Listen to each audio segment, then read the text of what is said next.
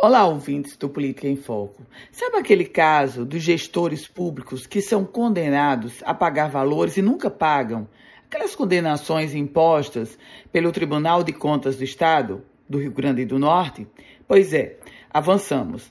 Avançamos quando eu falo é no quesito de execução dessa dívida. Afinal, um prefeito, um ex-prefeito, um ex-vice-prefeito que paga a dívida fruto de uma condenação é dinheiro que vem para os cofres públicos, portanto, para os serviços públicos.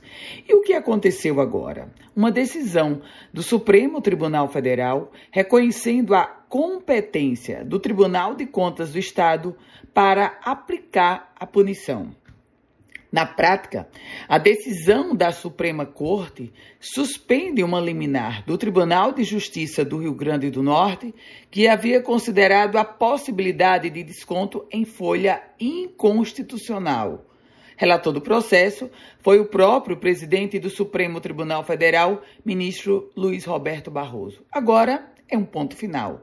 Ponto final no aspecto de que, sim, prefeitos condenados pelo Tribunal de Contas do Estado terão descontos em folhas. E não necessariamente será naquela folha do salário de prefeito. Se ele tiver deixado, deixado de ser prefeito, tiver perdido o mandato, vai ter o desconto no, na folha ou no, no vencimento que ele recebe naquele momento exatamente isso que você ouviu agora.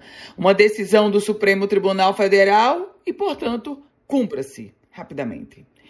Eu volto com outras informações aqui no Política em Foco com Ana Ruth Dantas.